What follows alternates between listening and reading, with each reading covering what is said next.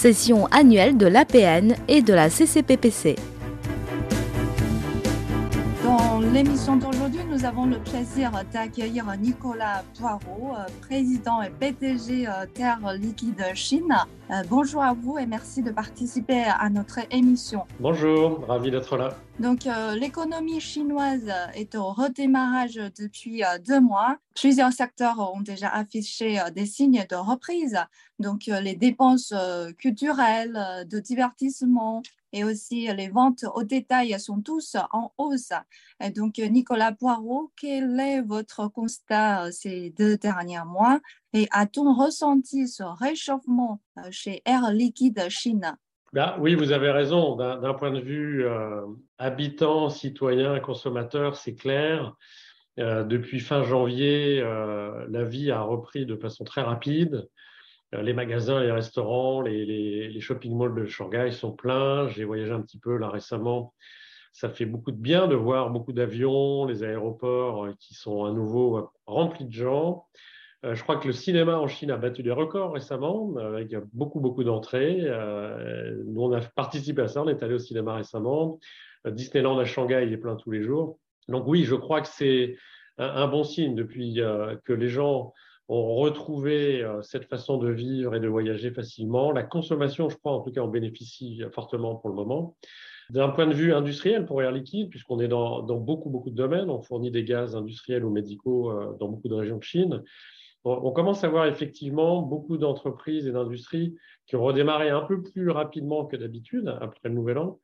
Euh, donc on voit les gens sont à la fois partis plus que dans les deux dernières années, retournés chez eux, et ils sont aussi revenus et, ça reprend, ce qui est bon signe. Donc euh, je pense que l'activité est, en, train de reprendre et on en est ravis.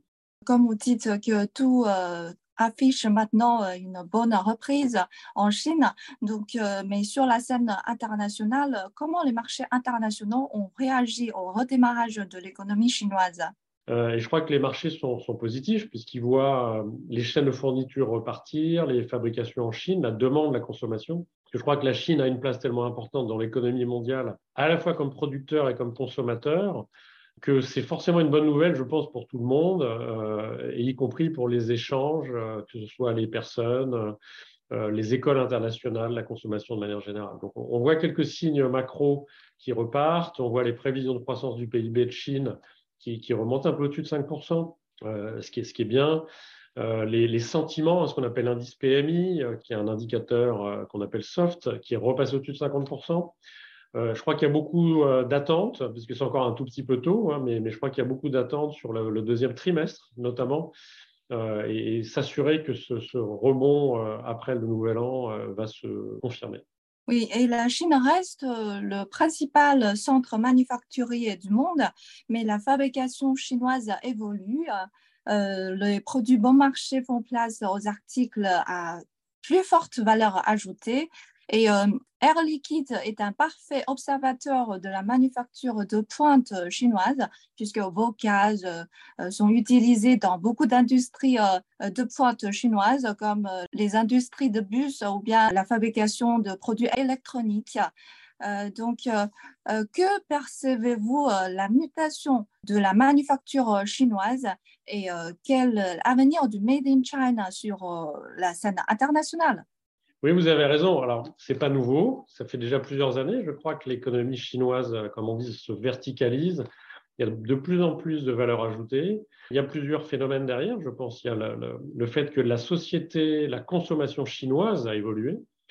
Euh, une grande partie euh, maintenant des grandes villes de Chine, les consommateurs sont vigilants, ils veulent des produits de qualité, ils sont prêts à payer plus cher qu'avant. Et puis l'industrie, l'université, euh, pour être compétitif de nos jours, bah, il faut avoir des produits plus bas carbone, plus innovants, avoir des cycles de renouvellement de produits plus rapides, hein, qu'on soit pour les consommateurs ou, l'industrie. Et, donc, cette vitesse de renouvellement fait qu'en quelques années, effectivement, le, Made in China continue d'avancer vers plus de high-tech, plus de valeur ajoutée. Chez Air Liquide, vous avez raison.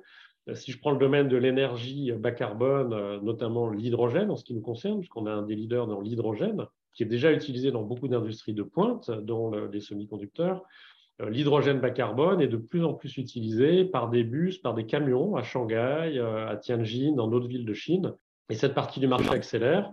Elle permet effectivement d'avoir des chaînes de valeur de plus en plus bas carbone, donc la production et la fourniture. Donc on va voir arriver les bateaux, les trains, peut-être les avions avec des énergies beaucoup plus basses. Dans le domaine médical, on fournit beaucoup d'hôpitaux en Chine avec des gaz médicaux, l'oxygène notamment qui est utilisé pour, euh, les maladies respiratoires, mais aussi on voit arriver beaucoup d'études cliniques euh, en Chine, comme on l'a fait partout dans le monde, pour commencer à aborder les sujets du vieillissement de la population, les maladies chroniques qu'on soigne à domicile, qu'on ne soigne plus à l'hôpital. Donc c'est aussi des tendances d'avenir. Et bien entendu, dans tout le monde euh, euh, de la high-tech en général, mais que ce soit la voiture, les téléviseurs, les frigos, tous les objets sont de plus en plus intelligents. Et avec nos gaz notamment, mais pas seulement, euh, toute l'industrie est en train d'être de, plus en plus high-tech. Donc vous avez raison, le, le Made in China de demain, d'aujourd'hui, n'est pas le même qu'il y a 20 ans. Plusieurs euh, institutions financières internationales ont déjà révisé à la hausse la croissance de l'économie chinoise pour cette année. Et en effet, le monde attend aussi un rebond économique chinois pour alimenter sa croissance. Et Nicolas Poirot, de quelle manière le monde pourrait ressentir les bienfaits d'un rebond euh, économique chinois?